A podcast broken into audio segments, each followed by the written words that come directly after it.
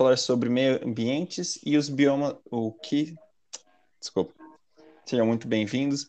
Eu sou o Luiz Roberto, estou apresentando hoje nossa primeira podcast da Bioliga e nós vamos discutir o que é o meio ambiente e falar também sobre alguns dos biomas brasileiros. Para isso, trouxemos como convidados o professor Marcelo Mestriner e o nosso aluno do sétimo semestre, Rodolfo Nunes, Rodolfo Norato. É, podem se apresentar. Olá, vai lá, Rodolfo, começa. Tá, pode deixar. Rodolfo, que aí eu já entro. Tá.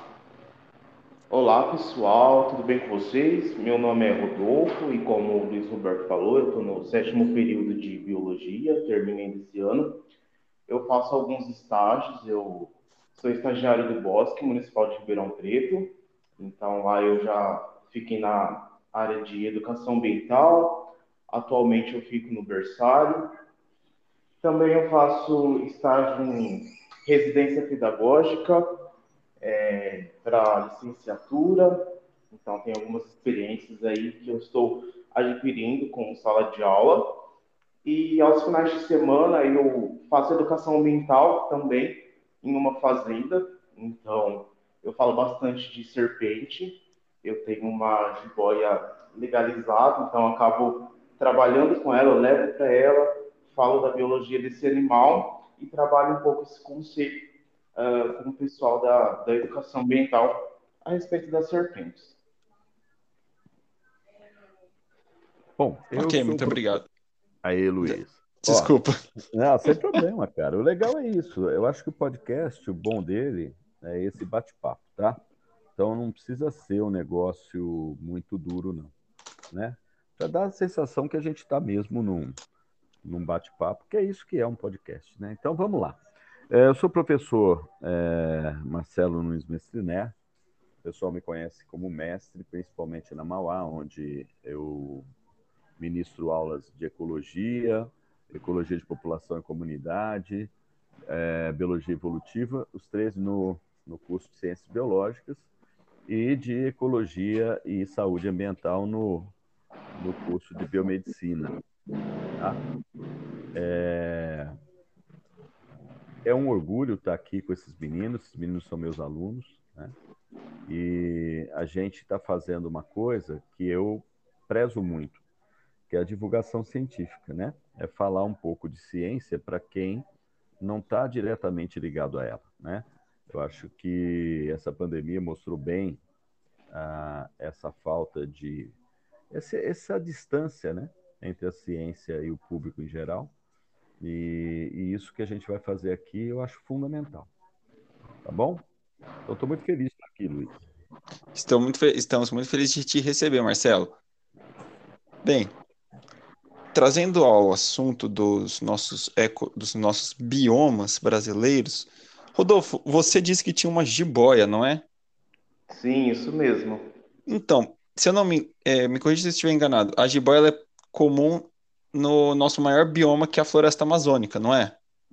Sim. Quais, uh... é, você, você poderia explicar para os nossos ouvintes qual que é o, as principais características do bioma da Amazônia, da própria Amazônia? Tá. Uh, o bioma da Amazônia, ele é um bioma de floresta bem fechada, então a característica das árvores de lá são árvores grandes com muitas folhas na copa, então, você vai caminhar por uma floresta onde você vai ter uh, basicamente pouca luz enquanto você estiver caminhando assim. Não é, é, a falta de luz total, mas você vai perceber que é um ambiente bem mais escuro por conta dessa característica. Além de ser um ambiente com bastante água também, é, a gente vai encontrar bastante abundância de água, diferente de outros biomas que nós temos uh, no Brasil. Entendi. E, por exemplo, a importância que a Amazônia tem para o equilíbrio entre os biomas brasileiros, qual seria? Eu acho que essa parte uh, o professor Mestriner pode uh, falar um pouquinho melhor que eu. Ele vai conseguir pontuar melhor. E você, pra... Marcelo, o que você acha? Bom, é, na verdade, né, é, hum. quando a gente fala em biomas, Vamos por partes. Eu gosto de fazer isso, que nem o Jack Stripador. Nós vamos por partes. Tá? É, primeiro, o que é um bioma, né? Então, um uhum. bioma é um conjunto de ecossistemas, ou um ecossistema, se você quiser considerá-lo inteiro como um ecossistema, pode também, que tem características próprias e marcantes, né? Que você consegue identificar e que consegue diferenciar de outros adjacentes. Isso é um bioma, né? Uhum. Geralmente ele é definido muitas vezes por uma situação climática de solo, né? Tem vários fatores que definem um, um bioma, né? O Brasil, ele é um, um, símbolo ecológico, não é à toa no mundo. Porque o Brasil ele tem uma quantidade de biomas que é invejável para outros países, né? Se a gente pegar, por exemplo, vamos começar lá dos Pampas, né? Lá no sul, você tem lá um bioma de campos, né? Ele chama de campo limpo, né? Com bastante gramínea, é uma pradaria. Aí você vai subindo, do lado, é, do lado é, esquerdo, né, do lado direito, você vai ter aí a formação da mata, uma mata chuvosa, bem rica em variedade de árvores tudo mais, que é a Mata Atlântica. Vai subindo um pouco mais, a gente tem uma área vegetal que ainda não é classificada como bioma, que é a Mata das Araucárias. Aí você chega em São Paulo, tem o Cerrado, você tem a Mata Atlântica, a Mata Atlântica vai subindo, vai acompanhando tudo. Para o lado esquerdo aqui, nós temos o Cerrado do Mato Grosso, tem o Cerrado Mineiro, né? Aí você vai chegar lá na Amazônia, lá em cima. Ah, no Mato Grosso do Sul, aqui, a gente tem uma área muito importante do Pantanal, que é um bioma que eu gosto muito, acho fantástico. Né? Tem a Caatinga, e por aí vai. Se, vocês viram quanto, quanto bioma eu falei, né? Agora, Sim. eu vou descrever a Suíça. Né? É, é, são dois, três biomas, se tiver, né? Então, é, o Brasil, ele, pela sua posição geográfica e por uma série de outros fatores, o Brasil tem essa dádiva, né? Muito bem. O Rodolfo estava falando das características da Amazônia. Né? A Amazônia é uma mata fechada, pluvial, pluvial né? É uma mata de chuva. Equatorial, ela tem um. Ela... Marcelo, você pode repetir um pouquinho que cortou um pouco? Tá. É, que parte da Amazônia? É, da parte fluvial, de pluvial. É, ela, é, ela é uma mata é, fluvial, né? Ela tem muita chuva, violento. Ela está em grande parte próxima ao Equador, né? Então você tem aí não tem inverno rigoroso. Na verdade, ela tem dois climas, né? Ela tem ah, o verão e tem o inverno que vai, o que vai fazer essa mudança é a umidade, tá? Uhum. Você tem lá um, um, período bem chuvoso e um período um pouco menos chuvoso. Bom, a pergunta para mim é a seguinte, né? Qual é a influência desse bioma? Todo bioma influencia de alguma forma uh, as situações laterais, às vezes até, dependendo da sua, das suas características, até nível mundial. Tá? É, só para você ter uma, vocês terem uma ideia, já foi encontrada na Amazônia a areia do Saara, né? no solo da Amazônia. Então você vê que existe uma troca, né, muito forte é, entre biomas do mundo, né? E a Amazônia, ela tem a questão que foi agora há pouco tempo estudado, que é a questão dos rios voadores, né? Onde a gente a gente tem, só para você ter uma ideia, Ribeirão Preto tem por volta de 35 dias no ano que chove aqui a água da Amazônia, né? Hum. E vem lá pela evapotranspiração das árvores da Amazônia, né? Então, há uma influência muito grande é, de regiões terrestres em situações terrestres que a gente nem imagina que existe essa, essa, essa relação. Então, é muito comum as pessoas falarem, ah, a Amazônia não é o pulmão do mundo pode matar. Espera aí, né? Na verdade, a gente tem outras relações importantes da Amazônia e, e, é difícil a gente ver um bioma como algo isolado. Como nada na ecologia, né? Deve ser visto como algo isolado. É isso aí. Entendi. Muito obrigado, professor. É, uma outra pergunta que eu também gostaria de fazer a vocês é o, o que você, como que eu posso definir um meio ambiente? Bom, é, o meio ambiente, na verdade, é um conceito mais amplo do que, por exemplo, o ecossistema. Tá? Certo. Meio ambiente, ele é um, um, um local onde geralmente a gente está ou fazendo referência a ele ou está contido nele. Né? Então, por exemplo, eu estou aqui numa sacada no meu apartamento conversando com vocês. Né? Eu tenho um meio ambiente aqui. Né? Eu tenho aqui é, atmosfera, eu tenho aqui solo, eu tenho aqui, eu tenho aqui uma série de condições, né? tá, tá uma certa temperatura. Então, isso aqui é um meio ambiente. Agora, é um ecossistema? Não, é um ecossistema é, natural, né? É um ambiente onde eu estou coexistindo. Então, isso é uma coisa que eu gosto de deixar claro, porque muita gente acha que quando fala meio ambiente, a gente já tem que pensar na Amazônia, tem que pensar na, na Mata Atlântica. Não, você tem que pensar um metro quadrado que está em volta de você. Tá? Esse é o meio ambiente. Né? É o meio que você está usufruindo e que você tem um certo, uma certa responsabilidade com ele para entregar para um outro num estado adequado para que seja utilizado. Seja isso algo natural, seja isso algo artificial. Então, o meio ambiente ele não tem um vínculo com a, a questão natural, né? Ele pode ser considerado uma área urbana, né? Como um meio ambiente. Então, é um conceito mais amplo, tá? Não é, não é um conceito é, é, é específico da ecologia. O, o mestre. Oi, querido. E baseado nisso que você está falando, a gente vê uhum. muito que o egocentrismo do homem fez com que ele fosse é, evoluindo e fosse meio que se separando do meio ambiente como algo totalmente à parte uh, disso e uhum. que subjuga o meio ambiente. Então, assim, tem total poder, exerce ali soberania sobre o meio ambiente, então ele acha que ele tem controle, que ele pode fazer tudo o que bem entender com o meio ambiente, e ele esquece que quando ele altera o meio ambiente. É... Natural, né? Você está falando do meio ambiente natural.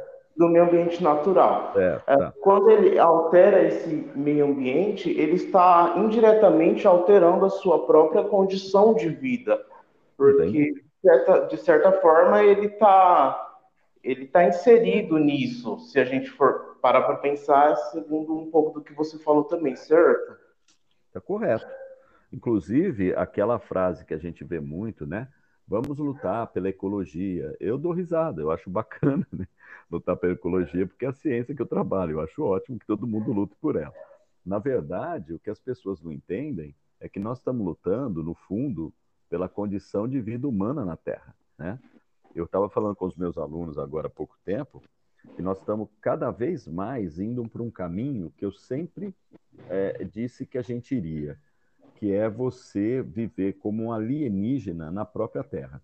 Então, nós vamos criar uma condição aqui, que é o que você está falando, né?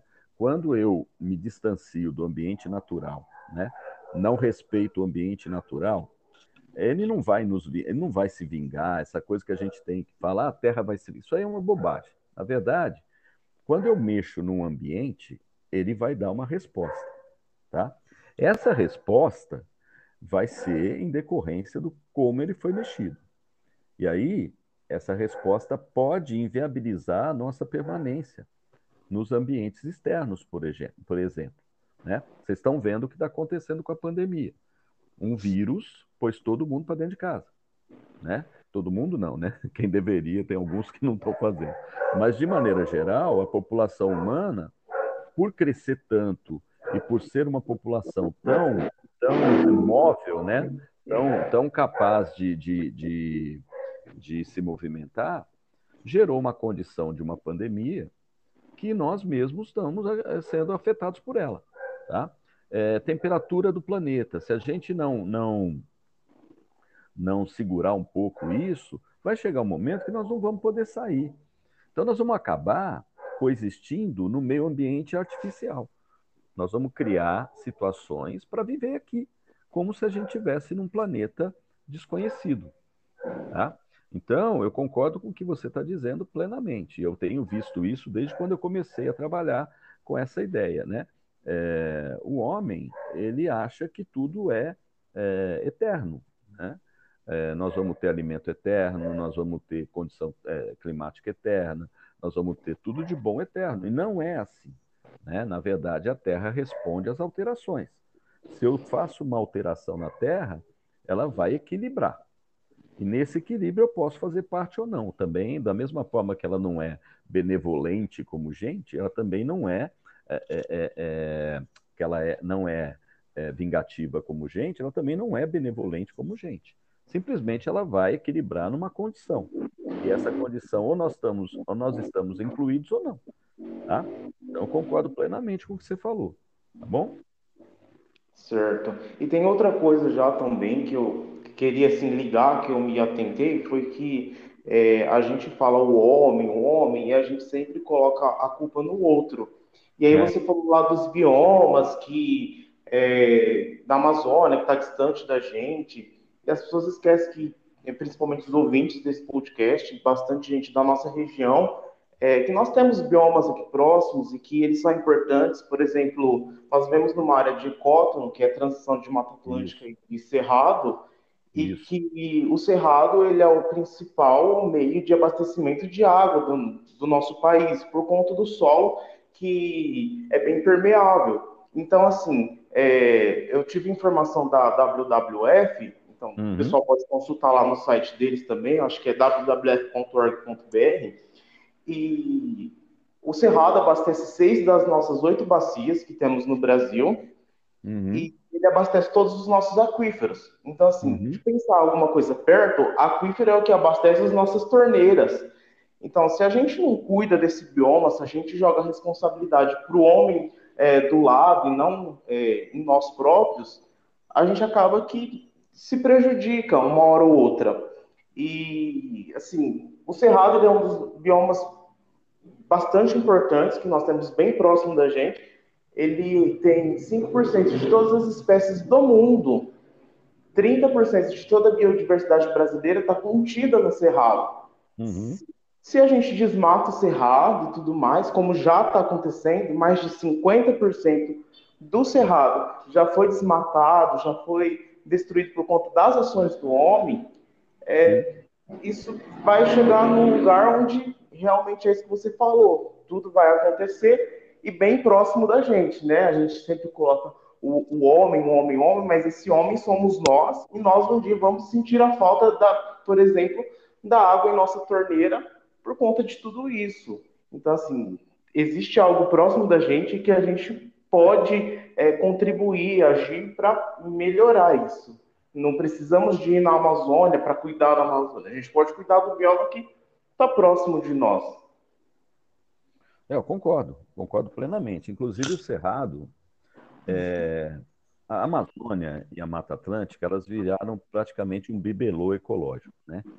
Não acho que não tem que ser, acho que são grandes dádivas ecológicas que nós é, herdamos, né? A Amazônia e a Mata Atlântica. E o Cerrado, ele ficou um filho meio esquecido da ecologia por um bom tempo, né? Só que houve um acordar aí, por volta da década de 90, e principalmente em São Paulo e Minas, se fez um levante aí com relação ao cerrado. Porque o cerrado, ele é um, um, um bioma que já está sendo até discutido se ele é um bioma, entendeu? Porque, na verdade, ele tem é, coisas diferentes dentro dele. Ele tem campo sujo, ele tem campo limpo, ele tem é, floresta, né? Tem o, o, cerrado florestado, né? O cerrado com capão, tem, tem uma série de coisas. E tem até uma subdivisão do cerrado, como cerrado paulista, mineiro, mato-grossense. Cada um tem as suas características, tem as suas espécies e tem uma característica geral, né, comum a todos eles, que é um a, a vegetação ela apresenta um aspecto é, xeromorfo, o que, que é isso, né? É, xero é seco, né? Morfo é, é forma. Então, as árvores, ela tem uma aparência seca, ela é tortuosa, ela tem as folhas grosseiras, e muito tempo se achou que era falta d'água. E, na verdade, isso aí é por conta de uma condição do solo. Característica do cerrado, né? E talvez por ele não ter essa exuberância de matas fechadas e tal, ele tenha ficado para trás um pouco na preocupação da, do pessoal até ali a década de, de 80. Porém, nesse até participei de alguns estudos na, na, lá no projeto Arte na Terra, lá do Rodrigo da Potô, eu participei de um encontro sobre o Cerrado Paulista, né? E, e lá se discutiu muito isso, né? Tem muito remédio natural que sai do cerrado, tem uma diversidade de frutos muito grande. Pessoal que não, que, que não tem um contato direto com a biologia sabe que tem até a sorveteria, né? sorvete né? Marcelo, então, você Oi, pode repetir o a partir dos remédios que saem do cerrado, porque cortou. É, o cerrado, ele, ele tem um ele, ele fornece para gente uma série de produtos. Eu, eu sou meio, eu tenho um pouco de problema de, de falar sobre isso, porque parece que você está vendo o bioma como um, um local para você buscar coisa. Né? Na verdade, o bioma é importante por ele mesmo. Mas, enfim, vamos uhum. pegar por esse viés. Né? O Cerrado, hoje, ele é tido como um dos mais importantes biomas no fornecimento de é, alimentos, por exemplo, frutos, tem frutos que são típicos do Cerrado. Né? Inclusive, tem uma sorveteria que chama Sabores do Cerrado, uma coisa assim. Tem, tinha aqui, aqui em Ribeirão Preto, aqui tinha, né? São sorvetes próprios de frutos do Cerrado, né? Que vem de encontro com o que o Rodolfo falou. O Cerrado ele tem uma variedade, uma diversidade. E o que é mais bacana no Cerrado, que eu acho, o Cerrado é um bioma que eu conheço bastante, junto com o Pantanal. O Cerrado ele bioma forte, um bioma que ele é possível e é plausível de se recuperar. Ele tem uma, uma capacidade de. Porque é um, é um bioma que está sujeito a fogo. Ele tem um fogo natural que faz parte dele, então ele resiste a isso.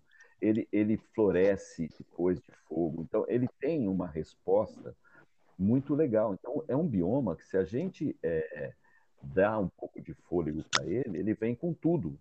É um pouco diferente, por exemplo, da Mata Atlântica aqui, como o Rodolfo falou, o que é esse ecótono que o Rodolfo falou? Né? Nós estamos exatamente na divisão de dois biomas. Um bioma, dificilmente ele acaba numa linha e começa outro. Então você tem uma transição. Ribeirão Preto ele está nessa transição. Então nós temos aqui espécies de cerrado e nós temos aqui espécies de Mata Atlântica. Nós tivemos fogo uma época aí na Mata de Santa Teresa que acabou com 66%, se não me engano, da área da Mata de Santa Teresa. Até hoje a Mata de Santa Teresa está tentando se renovar. Jataí, que é logo após aqui em Luiz Antônio, pegou fogo também na época, já recuperou, porque Jataí ela tem mais espécie de cerrado. A mata, a mata de Santa Teresa tem mais espécie de mata atlântica.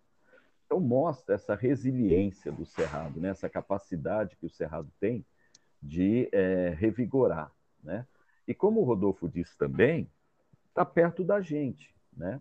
O que, que nós podemos fazer pela Amazônia? Nós vamos fazer. Nós vamos participar de, de movimentos, nós vamos assinar lista, nós vamos fazer. O Cerrado está aqui do lado. Nós temos mais chance de agir em prol do Cerrado do que a própria Mata Atlântica e a, mata de a mata de a mata amazônica. Né? Então, isso também, Rodolfo, é, determina o fim dessas coisas, né? Isso que me preocupa, porque por que, que a Amazônia, a Mata Atlântica é um bioma que foi tão depreciado, né?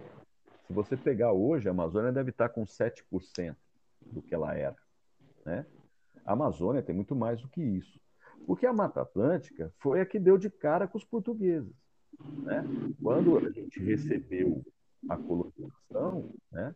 o primeiro bioma a ser encontrado pelo homem no Brasil foi a Mata Atlântica. Então, o dano nela, com as capitanias, com aquela coisa toda, foi desde aquela época. Né? Até esse grupo chegar no Mato Grosso, com os, bande com os bandeirantes tal, ou chegar na Amazônia, isso levou tempo. Tá? Então, a, a, esses biomas, às vezes, eles pagam o preço por estar perto, né? por estar perto dos grandes centros que são é, centros produtores, né? É, tanto agrícola quanto industrial, que seja. E aí acabam sofrendo por estar do lado. Né? Então, eu concordo com você, acho o Cerrado um bioma fantástico. Talvez mais para frente a gente até subdivida esse bioma, porque está mais do que na hora de fazer isso, porque eles são muito diferentes, muito distintos, né? E a biodiversidade é fantástica. E pouca gente sabe isso que você falou, né? Essa questão dos 30%, né? dos 5%, da, da, da questão da colaboração para os aquíferos aqui do sul, né? Nós temos um aquífero gigante lá na Amazônia, que é o Alter do Chão, mas é um aquífero que está lá, né?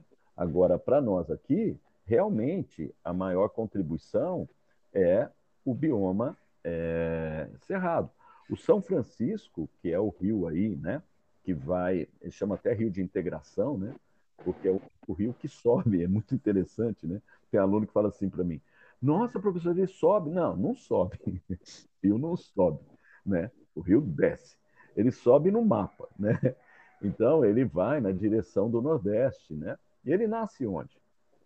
Ele nasce nas nossas costas aqui na Serra da Canastra, velho. Né? Que é o Cerradão. Então, o que você falou está correto, né? Nós temos que começar a observar é, o que, que a gente tem mais próximo para a gente poder agir com mais facilidade nessa, nessa ação, né? Eu concordo com você em gênero, número e grau.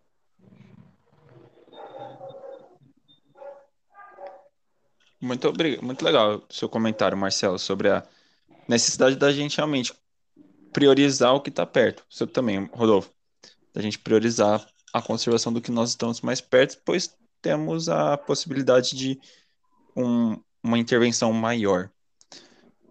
O Rodolfo, Marcelo, vocês querem fazer mais algum comentário? Não, eu quero fazer o, o seguinte comentário, né? É, Manda. Eu acho que o que a gente, como pessoas, né? porque nós somos pessoas, nós não somos ambiente, nós não somos é, ecossistemas. E nós, como pessoas, nós temos, é, sim, a possibilidade de, no mínimo, nos sentir melhor fazendo o que é ecologicamente correto.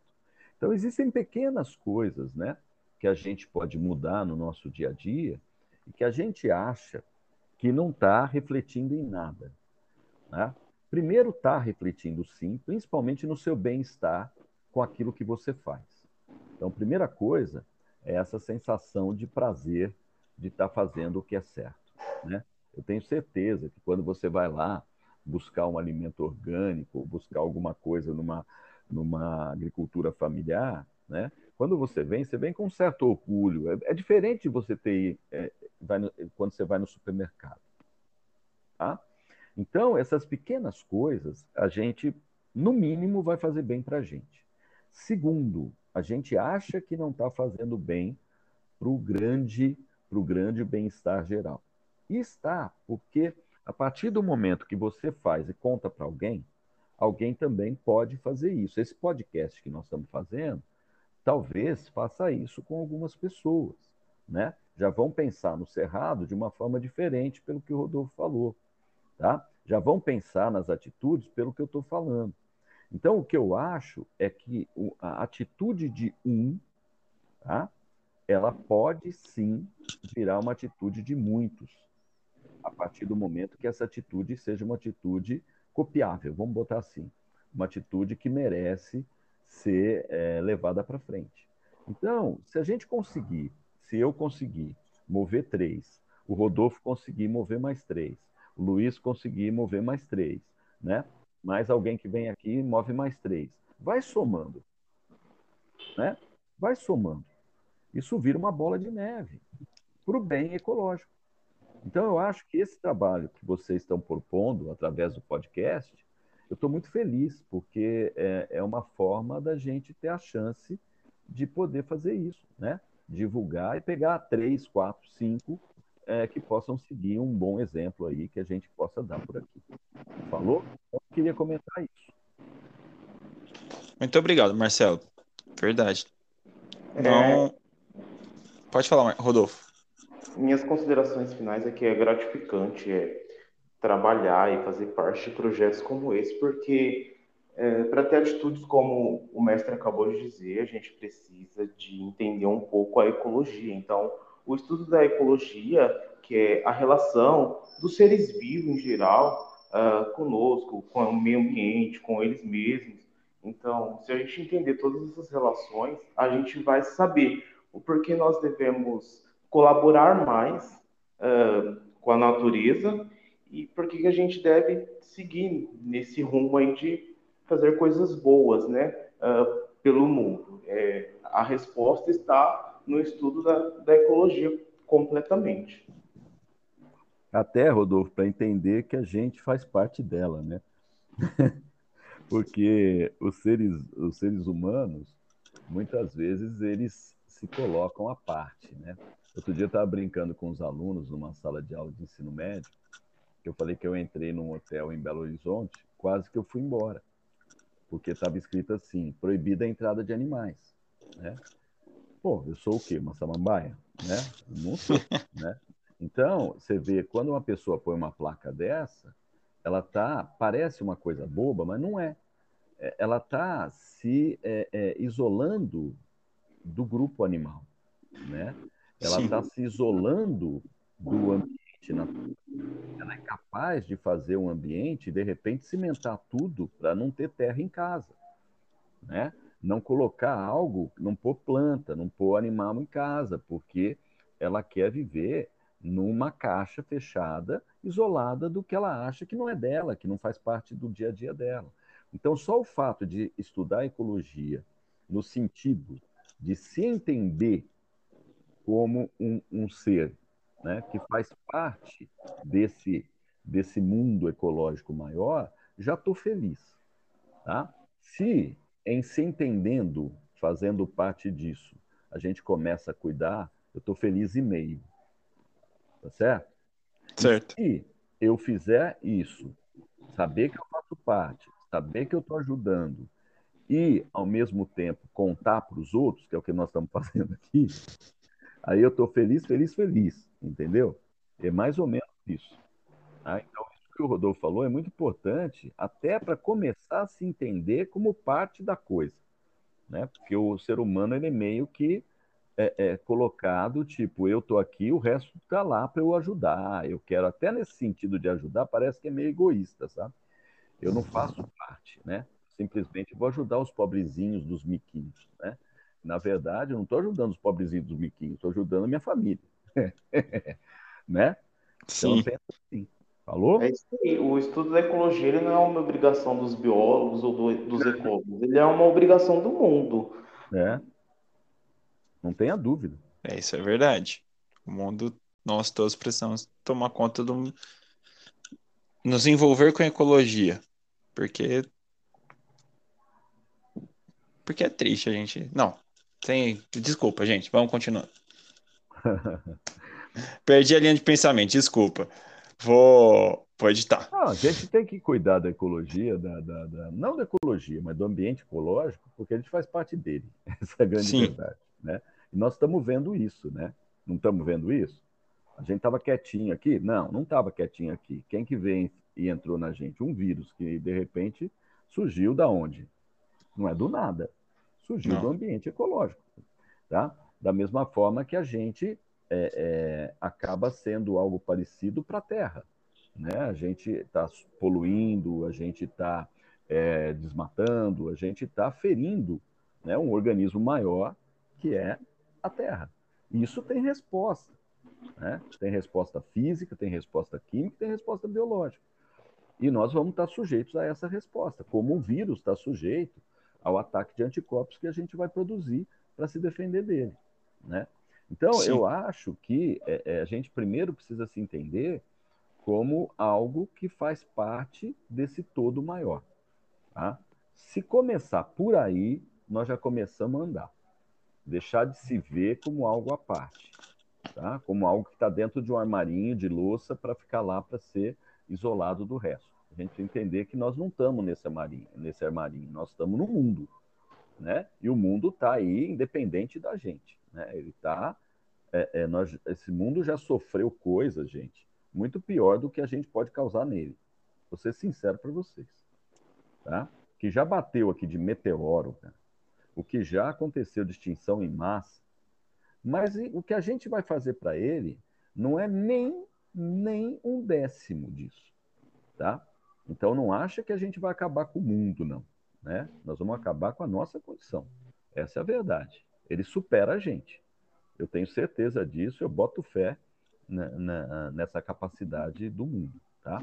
Agora, nós somos, e aí eu vou encerrar, nós somos, e eu quero que vocês pensem, vocês dois também, nós somos a única espécie na Terra que temos noção disso. Nenhuma outra espécie tem noção disso que eu estou falando aqui. Então, o homem ele tem um problema em relação à Terra, porque ele tem uma capacidade de destruição maior que as outras espécies, porque a gente tem toda uma tecnologia, uma rapidez de, de destruição. E, ao mesmo tempo, nós temos disso. Isso que é uma vergonha. Entendeu? As outras espécies que extinguiram outros, por exemplo, os dinossauros, eles extinguiram, extinguiram muitas espécies. Mas eles não tinham noção, né? Na verdade, eles não tinham essa cognição que nós temos para interpretar isso. E nós, interpretando isso, a gente continua fazendo. Tá? Então, isso é uma coisa muito séria. Né? A gente é a única espécie no planeta que tem noção do que está fazendo. Isso é uma coisa que a gente deveria aprender com isso e, é, entenda essa noção, também agir para não fazer. Beleza? Beleza. Bem, muito bem. Essa foi nossa primeira, nosso primeiro Esse foi nosso primeiro podcast.